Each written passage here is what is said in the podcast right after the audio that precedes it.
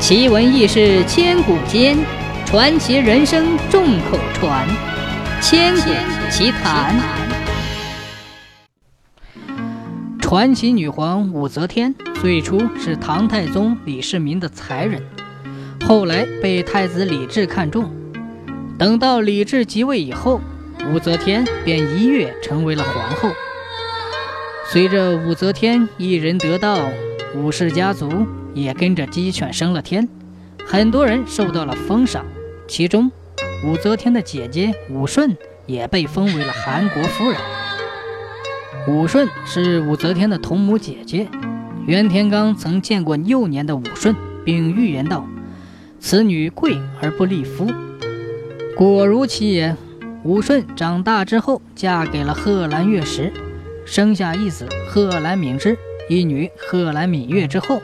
丈夫贺兰月时就去世了，武顺也便年轻守了寡。因为李治宠信武则天，担心她久居深宫会寂寞无聊，就下令让武家的女人可以随意的出入后宫。久而久之，时常出入后宫的武顺竟然与妹夫李治产生了感情，两人背着武则天私通。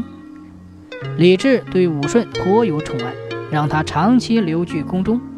当时宫里甚至盛传武则天之子太子李贤是武顺所生，就连李贤本人也半信半疑。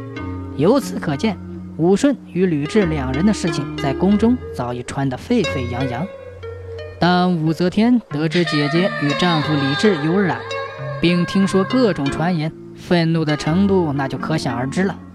武顺于公元六六五年前后忽然去世，其死因众说纷纭。有说暴病而死，有说被武则天毒死的，也有的说武则天知道以后，找来武顺训斥了一番，说了很多狠话，然后将其赶出宫去。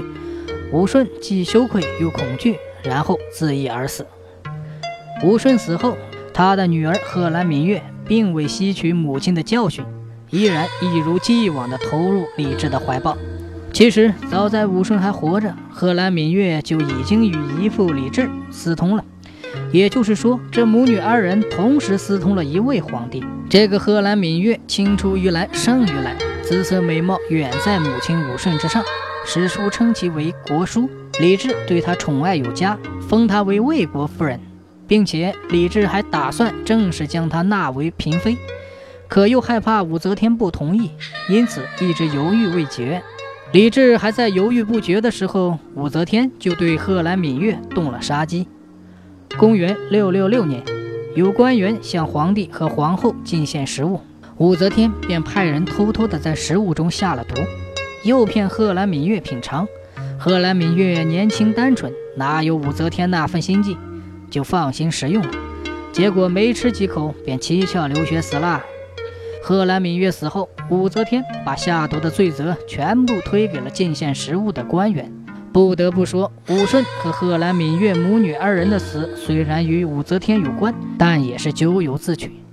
他们都是依靠武则天才飞黄腾达，而所作所为却又如此的对不起武则天。故事里的事，说是就是，不是也是。故事里。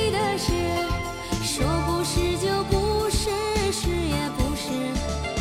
故事里的事说是就是不是也是。故事里的事说不是就不是。